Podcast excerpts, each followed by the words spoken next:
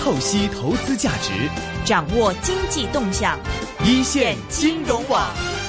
好的，时间来到下午的四点十七分，您在收听的是 AM 六二一 DAB 数码三十一香港电台普通话台，每周一至五下午四点至六点为您播出的一线金融网。今天是由我阿龙和陈凤祥 Wilson 来为各位主持节目。刚才介绍这么多了，想卖必咗大家關子咁耐啦。等咗好耐咯， 快啲请出嚟啊，Wilson。我们房間裡面呢，有一個重重量級的，就是我說啦，從教育界、學術界、金融界呢，都係我哋師傅級嘅代表嚇。佢係邊個咧？誒，雷鼎明教授，哇科歡技迎大學。香港啊我哋大家客氣啊，唔好咁誇張 啊，遮大家學嘢噶。我咁講，即係其實即係呢個大灣區概念，就本身就係嚟自呢個科技大學啦，係嘛？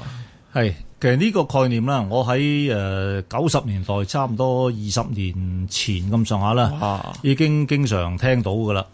而因為當年呢，我哋嘅創校校長吳家偉教授咧，係佢咧就一方面呢，佢曾經喺誒、呃三藩市誒、呃做過一個大學嘅校長，所以佢對當地嗰個嗯 Bay Area，即係個加州嘅灣區啊，佢好熟悉嘅。係咁另一方面呢，佢個人嘅性格呢，係好中意推動一啲誒、呃、宏圖大計嘅。嗯咁我都記得當年一去親佢嘅辦公室呢，就會見到佢有張好大嘅地圖，係。係誒珠三角哇嘅地圖。嗰陣時好似仲未回歸，佢仲有咁嘅諗法都幾呃誒嗰陣時差唔多係回歸咁上下啱時回歸啦間，好差唔多啦，咁係係咁上下係時間啦。就其實未回歸咧，佢都都講緊㗎啦，即係係即係呢個誒、嗯因為佢個心裏邊成日都諗啦，點樣搞到呢、個搞好呢個高科技啦。嗯咁而科技大學嘅創立啊，佢如果你講歷史啊，佢係誒一九九一年正式開學啦。但係佢當年咧嚟嘅早期嘅嗰啲教授啊，或者資深嘅教授啊，嗯好、多都係台灣嚟嘅。哦咁我哋問點解佢一啲台灣誒、呃、長大而去到外國讀完書，喺外國工作緊、做緊教授嘅人，佢肯係嚟香港咧？佢一個確一個原因嘅啫，就係、佢將香港睇成一個南中國嘅面向世界 嘅嗯一個城市。而家佢講明係南中國嘅喎，係係中國嘅一個部分啊。嗯因為佢哋嗰啲台灣嘅教授啊，都有幾強烈嘅所謂家國情懷嘅。嗯誒，呃佢、當然喺台灣嗰嗰嗰度，佢當然有家有國啦，但係佢好多咧係對成個中國嘅，嗯佢係有好強烈嘅家國情懷嘅。咁所以佢嚟到香港咧，佢唔係淨係搞好你香港嘅，當然有搞香港個成分啦，亦都有面對住成個中國同埋世界嘅。咁所以我哋嗰、個嗯呃背景或者傳傳統學校嘅傳統已經一早喺早期已經有望向呢、個誒、呃北邊嘅。係咁呢、個誒、呃大灣區咧咁近啊，咁你自然咧就係、就係、呢個當時好多同事都係非常之重視啦。嗯，但係到但係到如果你咁講個時間已經係二十五年之後，先我數一數啊，用緊一九九一年，係咁佢哋仲喺嗰邊生活過，之仲有兩三年先嚟到香港，咁係講緊三十年前同今日 係咪真係同一件事啊講緊？誒咁樣啦，就當然香港嘅同埋大灣區嘅今日咧，同廿幾三十年前係好唔同啦嚇。個環境經濟環境、政治環境同埋個甚至自然面貌都變埋啦。 即係而係家你你睇下嗰個、呃、如果你去去珠三角嗰度啊，以前邊度有咁多公路嘅啫？係如果你再講遠啲啦，你深圳啊，喺八十年代初期、七十年代後期嗰陣時啊，香港人咪點去點去深圳做咩？係路過啫嘛，係係係過嗰個海關好麻煩㗎，過海關。如果真係專程去深圳咧，就做兩樣嘢嘅啫，啊三樣嘢，一係咧就去參加啲荔 枝團，一係咧就係去食狗肉。可能荔枝團都唔多啊，係帶啲舊衫翻去仲有。啊，佢做唔係咗四四食十食狗肉。食狗同埋龍江雞啊，三樣嘢嘅咋，其他你冇冇冇個道理，冇個原因係冇乜去嘢深食圳添㗎啊。你睇翻嗰陣時，即係而家即係深圳嗰邊幾間即係大嘅公司啊，即係騰訊啊、你華啊，咪為啊，冇呢噶，嗰陣時一冇㗎間都冇啊，冇噶噶，冇冇冇情冇況完全唔同嗰。即係我即係我哋啲年紀大啲，所以我我當年都去過 啦。喺喺個喺個小鎮嚟嘅啫嘛，係喺喺偶然啊喺嚟有咗魚塘嘅，有魚塘，同埋有個佢嗯啊有個水塘添㗎，嗰個水庫已經有㗎，你應該係去街邊嗰度咧，見到人哋咧就擺啲地攤啊，係買啲好簡單嘅，即係即係嗰啲嘢唔完全同不過咁今講日教唔授啊同噶啦。係九一年嗰陣時，香港嘅廠家已經入咗去啦。八零年就仲未叫，因為改革開放啱啱開係始。九十年代已經變緊㗎啦，變緊㗎啊即係已經係一個成格成個型嘅一個城市。九十年代已經啊路城啊嗰啲咧，嗯而家過海關就嗰啲已經有㗎啦。但係如果你講再早啲咧，就真係唔係嘢嚟㗎嗰陣時。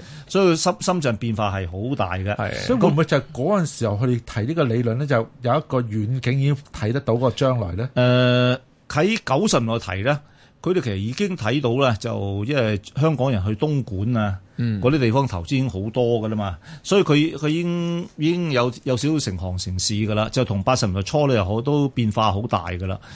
咁但係咧，誒、呃當年咧，誒、我啲同事睇呢樣嘢就係、佢相大程度，我覺得係一個科技。不過嗰個角度啊，點樣佢哋好好有興趣啊？點樣將呢個世界最先進嘅科技啊，就能夠推動到，同埋你淨係香港去搞呢個高科技咧，就未必一定係做得到嘅。即係香港咧，佢喺大學裏邊咧，係近呢廿幾年以來咧，間幾間大學都都慢慢吸納咗咧好多世界一流嘅嗰啲科技人才，但係佢哋喺實實驗驗都係啦，已經係佢喺實驗室裏邊做嘅啫嘛，嗯佢有成果同埋咧喺啲最好嘅嗰啲誒呃學術刊物度出啦。但你將佢由由呢啲咁嘅實驗室嘅成果轉化為一個工業產品咧，呢、個唔係簡單嘅一回事係係嘅。香港、嗯、我唔敢講話冇啊，香港個別嘅人咧都有成功啊，但係總嚟講咧未成氣候。係但係你一比較大灣區，唔係即係唔係大誒香港大灣區，你比較加州啊嗰個灣區啊，嗰、個直谷或者硅谷啊嚇啊，咁嗰度啊真係好成功嘅喎，全世界想學佢嘅。佢嗰個誒最緊要有間係史丹福大學，係誒亦都明白有啊有有呢個加州大學啊，咁咁喺度啊仲啦有。政府嘅研究基地。誒呃佢有佢佢浸過有啲嘅嚇啊，佢有佢有啲嘅。咁佢哋咧嗰啲大學佢已經係喺大約七十年代咁上下咧，就已經慢慢發展到一種風氣，就喺實驗室裏邊做嘅成果咧，可以好快脆咧，就去喺個左喺個附近啊，能夠變成生產。咁咁佢哋誒做實驗嗰陣時咧，已經人個腦筋諗緊啦，啊話點樣可以賺到錢嘅。 阿阿龍，你後生啲，係也虎嘅華人，姓楊嘅，好似我記得，楊究竟係佢幾多歲咧？而家佢係誒約莫，三啊幾、四啊幾四歲啊，四啊幾啦，有四啊幾有四啊幾佢啊。當日就係教授所講，響嗰度作為人生嘅起步點讀完啊書。哦係嗱，但係咧，你就算睇啊呢個誒、呃加州嘅灣區啊，佢個走條路啊都有啲誒、呃波折嘅。係咩？咁係其實呢個冇佢真係冇跟蹤。啊嗱，佢有啲波折，即係佢我係特別指嘅個別嘅公司啊，嗯有即係嗯凡親係搞真科跟高科技嘅話咧，我哋比較係個注意力嘅擺喺喺啲成功嘅。嗰啲公司啊，咁又佢譬如話話嗯或者行 Google 啊，好咁多係咁佢係賺得咁多，Google 而家應該有成五千億美金噶啦，嗰啲資產啦。勝利者下面好多呢個佔係 咗啊骨灰嘅，即係一將功成萬骨枯 嘅，呢個有係即係呢個風險，你唔可以話唔理佢係存咁在即嘅。是話，其實我哋淨係睇到好嗰面啫喎，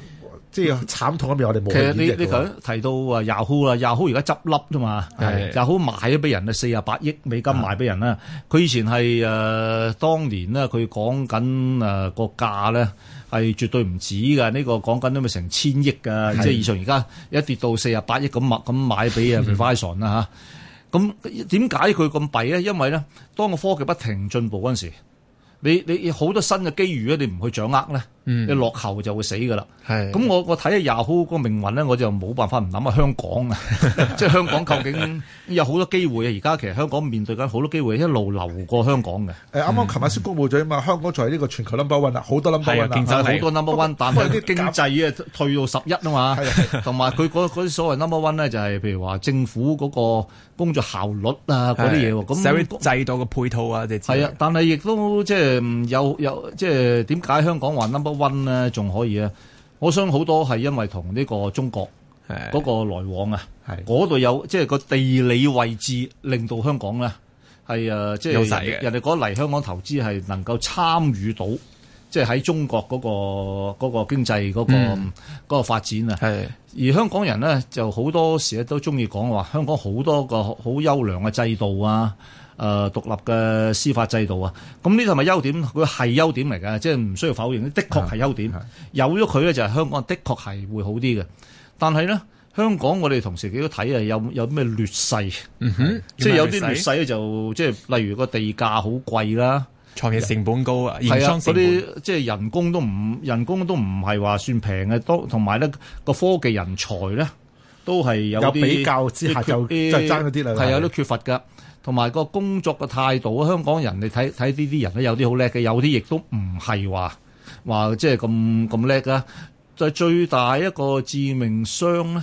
就係香港有一部分嘅年輕人咧，佢係冇一個興趣。嗯係去想捕捉呢個因因為中國而帶來嗰個機遇嘅，而呢個機遇係一個係歷史性嘅，而家係一個爆發點，一個好哦一突破性嘅發展嚟嘅。而家中國嘅每一年啊，新增嗰個 GDP 啊，嗯，係大約等於一個澳洲嘅，成個澳洲咁大嘅。咁產啊生一個州，係啊 一個一個州咁樣嘅。咁佢不停有啲創新嘅科技出現。以前咧，就我哋知道咧就係譬如深圳啊呢地呢啲呢啲地方，東莞啊呢啲嘢，呢啲都係大灣區地方啊，係好擅長於模仿人哋嘅嘢啊嘛。嗯係而家已經過咗嗰個階段 嘅，佢模仿能力都好強。你如果模仿能力強都唔係咁容易嘅喎，你要即係嗰都嗰個其實你要好好有即能係力。又由開你前面你識得模仿，行係啊下就變咗自己行前咧就冇得模仿啦，已經係係。啊，嗱而家咧佢係有好多嘢自己自己嘅嘢嚟㗎啦，已嗯經有佢改良咗之後啊，將人哋改良咗之後咧，佢就超越咗人哋嘅。譬如舉舉個例，呢支付個寶咯，呢呢啊支付寶同埋啊呢個睇下嗰啲咩誒嗰個微信啊，嗯微信喺好多方面咧已經優勝過嗰個誒 WhatsApp 㗎啦喎。係係咁咁我以前咧都誒、呃即係我係好低科技嘅，咁咁 WhatsApp 我都舊年先肯用嘅，俾人鬧到死，你唔肯用咁唔得㗎。誒學界好多教授都係唔肯用嘅。係啊，我我嫌佢太多信息㗎，即係阻住我啊。咁但係咧，我睇睇下都係落後 WhatsApp 啊。而家我都轉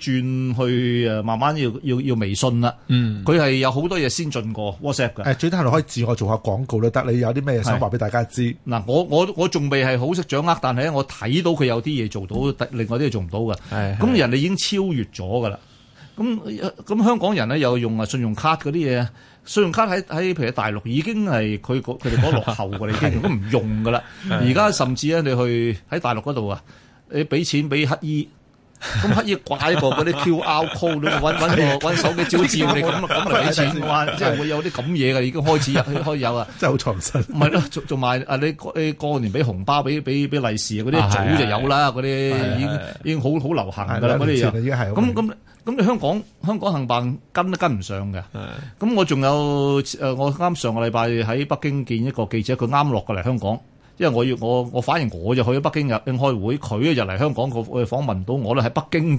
揾到我，佢話佢幾年前嚟過香港，覺得香港乜都好方便。嗯但佢今次嚟咧，覺覺得香港乜都唔方 便。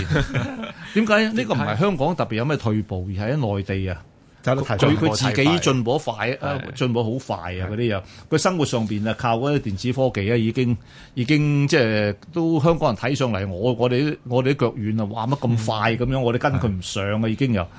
咁嗱，個世界喺度變緊啦，啊而香港人哋點解啊？仲誒話香港喺投資喺香港都係好地方啊，競爭力夠咧。嗯我睇嚟睇去啊，唔係話咩法制啊嗰啲嘢，嗰啲係正面嘅嘢，嗯最重要都係你個位置嘅啫。因為喺正喺正呢個河嗯口個呢個大呢江個口啊江口同埋呢個所謂大灣區嘅教嘅授，嘅我邊想緣嗯做第一彎少少總結啫。我聽咗咁多嘅分析之後嚟講咧，嗱，我哋今日個主題即係就係講呢個灣區發展啦。咁根據誒俾教授確認多一次，我哋之前揾咗中山大學教授咧，佢都話咗係科技大學咧二十年前帶出嚟嘅呢個概念，對於佢哋研究。嗯即是話咧，其實我哋今日所講嘅灣區咧，實際上香港喺三十年前已經啟動咗。其實今日我哋所見嘅嘢，根本就係一個灣區經濟。係只不過我哋所講嘅兩會就講個新嘅規劃添嘅啫係。呢個少少嘅誒總結係咪同意定唔同意呢？我應該覺係得都啱嘅。其實而咧，裏面仲有第二點，我想話做埋總結呢。而今次呢個灣區同美國灣區之有一啲唔同嘅地方呢，就係唔係話呢一個河口江口點樣帶動翻內地，因為佢哋集中咗好多貿易喺呢個江口啊嘛，市場啊嘛。而家就調翻轉，裏面整片帶嚟好多新嘅衝擊，令到呢個江口可能會湧上去呢一個咧浪尖。呢係個咁嘅表現表達，唔知教我授我對我個總結，誒根據你嘅説話呢，有冇差異？呃嗱，我我都同意嘅。嗱，但係如果你再比較下呢啊，即係呢個而家同過去幾廿年嘅發展啊，以前香港人咧根本好多企業家就走去大陸度開廠啦。咁其實呢個都係一個灣區嘅概念嚟係㗎，已經前係鋪後你去你去東莞啊咁咁之類有啦。但係經過呢幾十年呢，有一啲嗰啲廠家咧就蝕晒大誒大本淘汰咗啦，但係亦都有好多中小企啊，佢變成跨國企業，即係佢上升咗啦啊！咁咁咁呢個賺到好多錢啊！咁但係對於中國嚟講咧，啊！呢個係過去十年嘅零六零七年，當中國唔要咁多外匯儲備嘅時候咧，優惠政策冇咗，係廠家就開始轉型啦，係佢有好多啲不停誒、呃、轉型轉緊型嘅，成個中國㗎。轉唔到就冇咗啦。係個中國哦，其實嗰個轉型係冇停到嘅。咁而呢個誒轉型咧就係好符合誒、呃、經濟原理嘅。喺誒三十幾年前呢，就中國嗰個特點咧，就我哋叫要素稟賦啊，就係佢有好多勞動力係廉價勞工，但係咧佢嘅資本咧係有限嘅。科技能力都係有限嘅，譬如三十年前咁樣啊，三四十年前咁樣，佢有限嘅。所以喺嗰個年代咧，佢最適合搞嘅產業咧，就係、搞呢個勞動密集嘅產業啦。嗯，咁佢又亦都即係靠呢樣嘢啦，發揮到個相對優勢，而佢真係成功啦，賺到錢啦。但呢種咁嘅模式咧，唔會係永遠嘅。當佢個資金一路路積累落嚟，而佢佢個我而家積累到啊，係係因為中國嘅嗰個儲蓄率啊，中國人嘅儲蓄率咧，差唔多係等於 GDP 嘅一半㗎。世界前列，係世界上面除咗呢個新加坡之外咧，就誒、呃都係中國嘅，即係究有陣時新加坡高啲，有時中國高啲啊。但係因為中國個個經濟板塊大過新加坡好多，當然個影響力係大好多啦嚇。咁、當佢有以咁高嘅儲蓄率一路儲錢咧，個資金咧就加埋而家好多啦。嗯，咁而家咧佢唔見得係要一定搞勞動密集嘅嗰啲產品噶咯，同埋喺嗰個人才嗰度啊，亦都係積累咗噶。咁佢人才嗰度喺一九九七年嗰陣時咧，即係二十年前啫嚇。佢每年呢嗰、個、呃、大專院校嘅招生咧，就大約係九十幾萬人，而家咧係七百幾萬人。喺二十年間咧，佢又佢又七倍幾，其實喺即是喺啊等於每一年有一個香港嘅人口出現，係係大學 生。同埋佢大專院校畢業嘅人數啊，每年啊係誒超過美國加埋歐洲嘅總和嘅，啊即即係你講緊講緊啲咁嘢嘅嚇。啊而呢個數量啊，個質量究竟係咪跟得跟得上啦？個質量都慢慢一路進步啦。咁啊就佢亦當然有誒一呢個大我批幫手講一講啦，教授你響科大好，我響城大見得到咧，唔少內地嚟嘅學生嘅質素係好高，係好嚇親人添喎。係係佢有即係我都教過好多好叻嘅內地嚟嘅學生啦。咁佢哋最重要一樣嘢啦，就唔係話淨係咩聰明啲咁簡單嘅。香港人都有啲聰明嘅，但佢最大嘅特點咧，佢好鬼認真，好勤力。野心係佢佢佢唔會話就咁即係 hea 啊咁，佢唔佢唔好少呢啲人嘅，係佢真係啊呢個的起心肝咁去做嘅，呢、個啊令到咧我哋有啲懷舊。喺啊幾十年前啊，即係香港仲仲係窮嗰陣時啊嚇，咁我哋周身即係周圍嘅人啊，嗰當年嗰啲後生啊，都係咁樣嘅，即係好好鬼搏殺嘅嗰啲人。咁而家咧就即係內地嗰啲人都都係經歷緊呢個咁嘅階段啦。當佢哋啲人才又積累咗啦，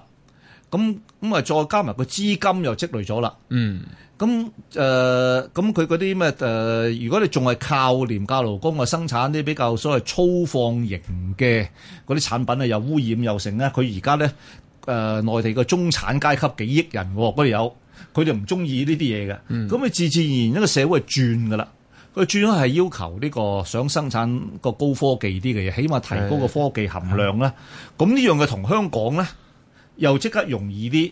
嘅、呃掛上關係嘅，即係以前當然有關係，但係香港人走去開嗰啲比較廉利用廉價勞工嗰種工廠啫。係但係而家咧，對於香港嚟講，亦都有新嘅挑戰。嗯，咁香港咧就誒、嗯我相信咧就誒、你話純粹講廉價勞工嘅嘢咧，咁繼續咧嗰啲都有人喺喺內地開嗰啲廠，但係佢可能北移咗去，譬如河南省啊，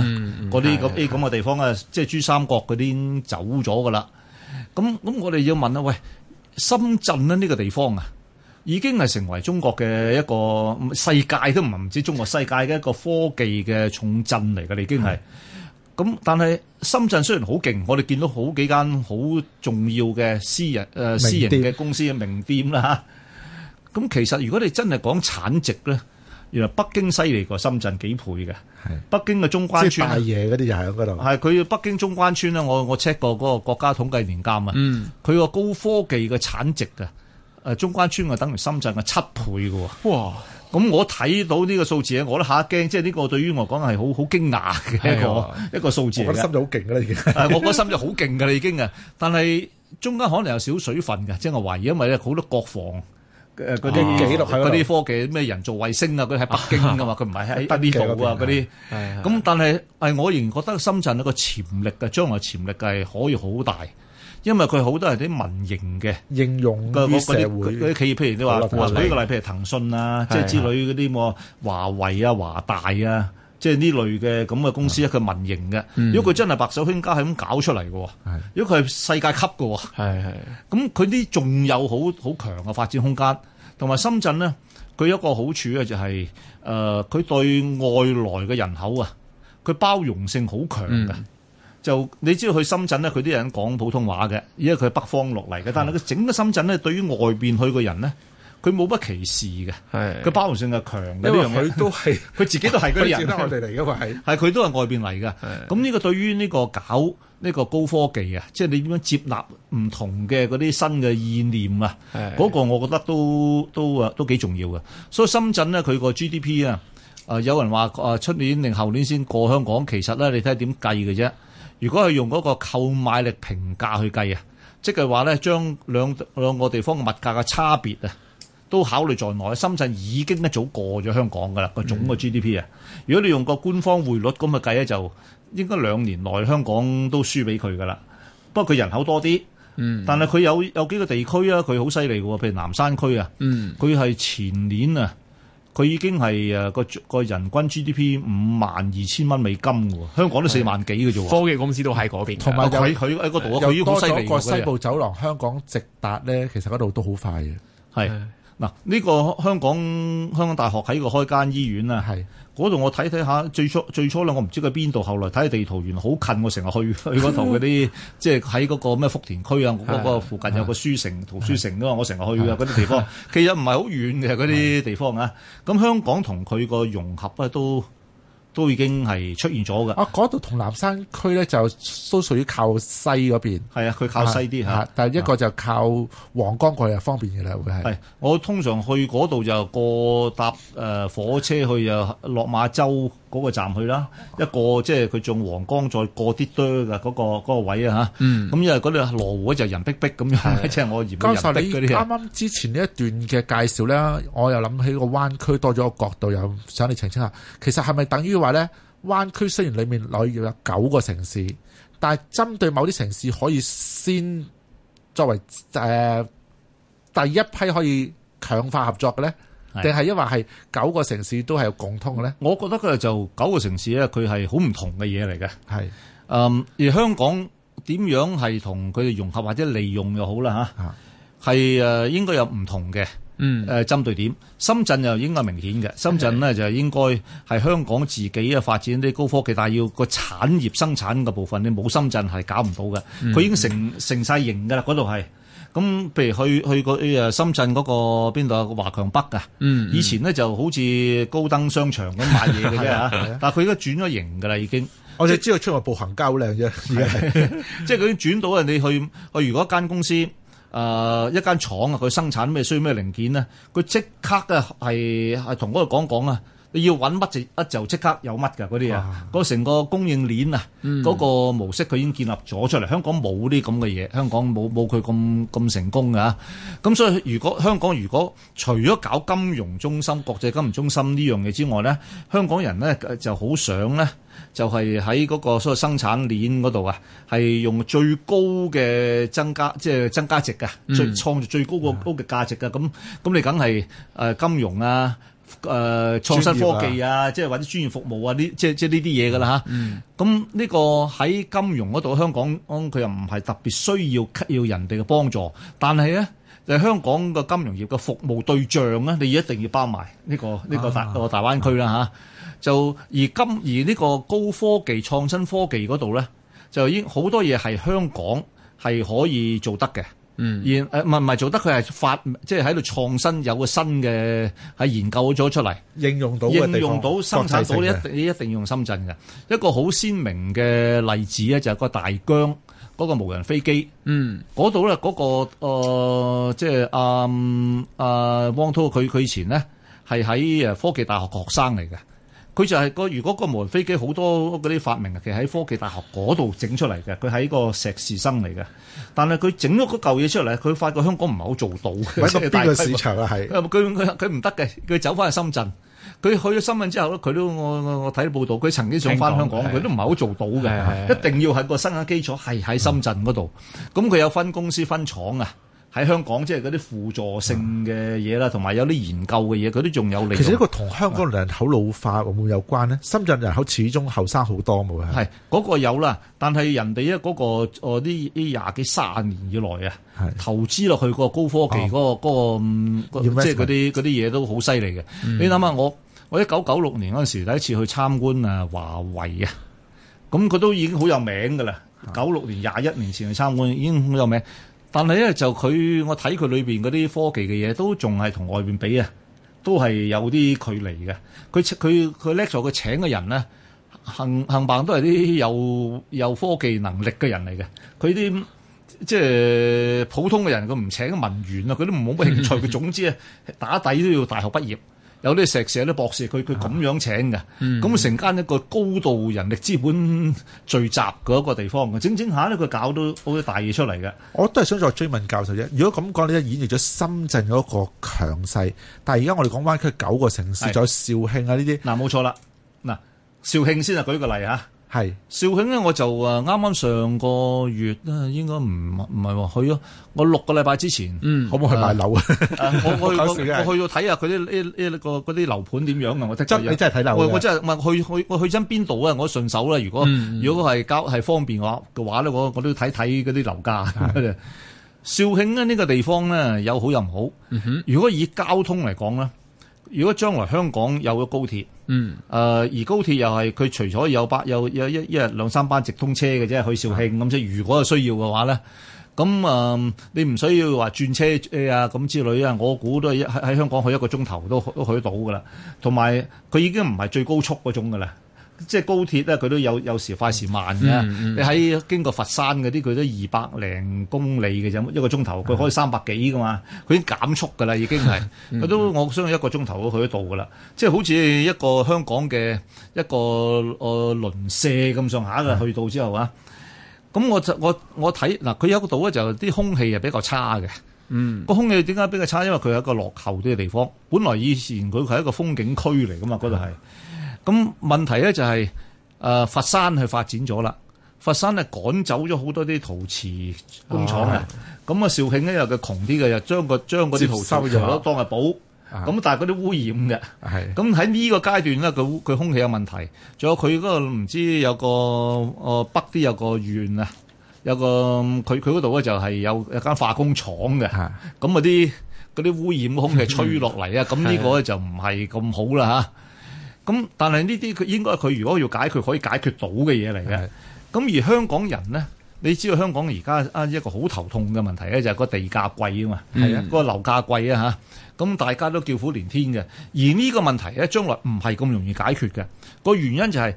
當香港人追求緊呢個高增值嘅嘢嗰陣時咧，搞金融、搞高科技啊、搞專業服務嗰啲咧，你如果佢係成功啊，我假設佢會成功先啦。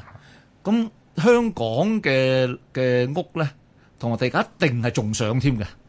嗱，你睇下世界上面凡親國際金融中心同國際嘅高科技創新中心啦吓，佢哋個啲樓盤都都係好驚人嘅。你三藩市個誒個佐敦或者一個直谷嘅係貴到同香港差唔多嘅，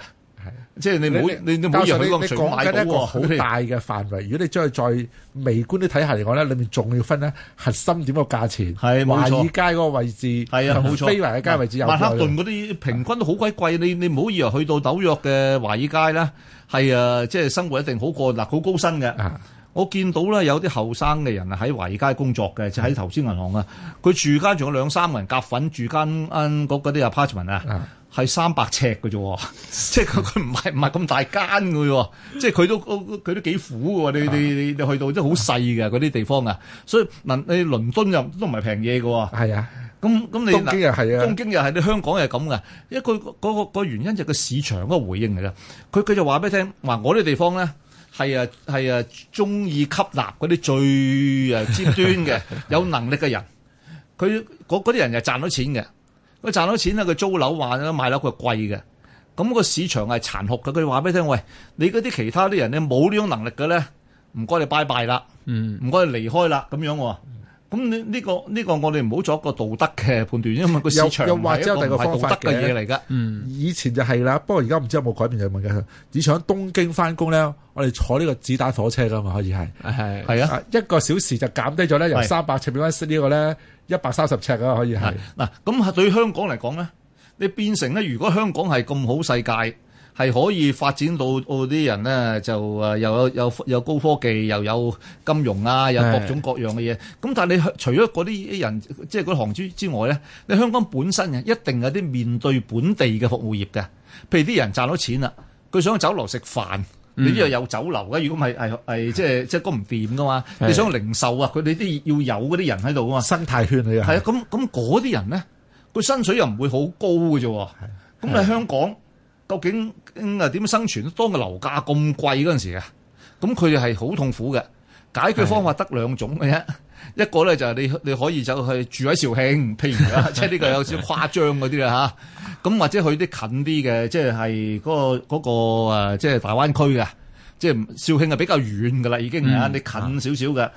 但係咧就未必個個人係係願意咁去住到咁遠㗎啦。而家香港有啲人住喺深圳㗎啦，但係深圳都唔係平㗎啦，已經呀。咁另外一種方法咧就係你香港自己啊。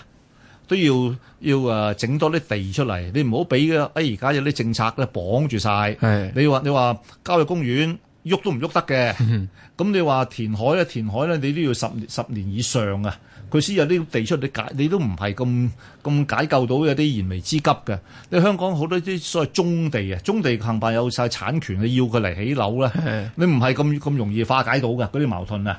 咁所以咧，既係填海，又要要搞下呢、個呢、個誒，即係郊野公園嘅邊陲嘅地方啦，又再加埋咧呢個大灣區裏邊某啲地啊，咁你都係需要嘅。但係起碼咧，有啲人啊，佢唔使翻工嗰啲人啊，嗯佢退休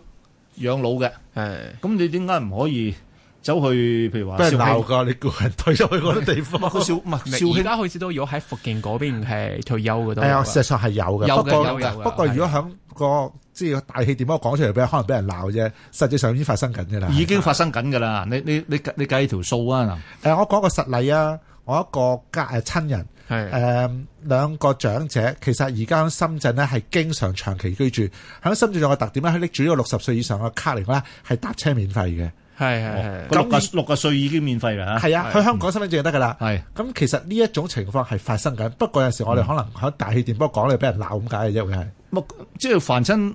即係佢係事實嘅嘢，冇冇得鬧唔鬧㗎。佢佢根本已經係啊講緊個事實嘅陳述啫係。我我喺肇慶嗰度，我見我睇下啲樓啦，佢啲新樓啦，佢又唔包裝修嘅，你自己嗯去搞啦，裝修嗰啲嘢。你呢度講緊係誒五千蚊人民幣，嗯就誒一平方米，係即係講緊五九尺百幾蚊，五百零蚊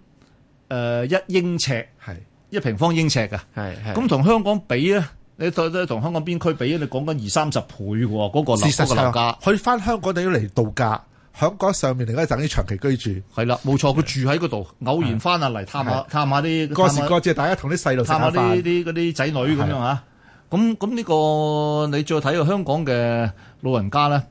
誒、越嚟越多嘅喎。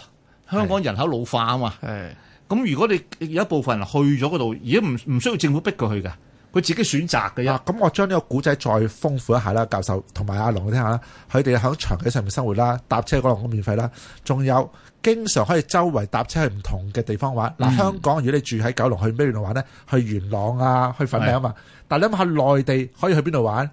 冇空間，即係冇呢個冇冇冇冇界限佢嘅佢係就你由就算由呢個廣州啊。啊，去到武漢咁遠啊都係三個鐘頭到啫嘛。你搭高鐵啊，佢去潮州都即日來回啊，係啊，佢即係喺就深咁圳搞掂㗎啦，去嗰潮啲係州。即係佢佢佢而家大陸嘅佢仲有一個誒、呃即係同幾廿年前有個大分別，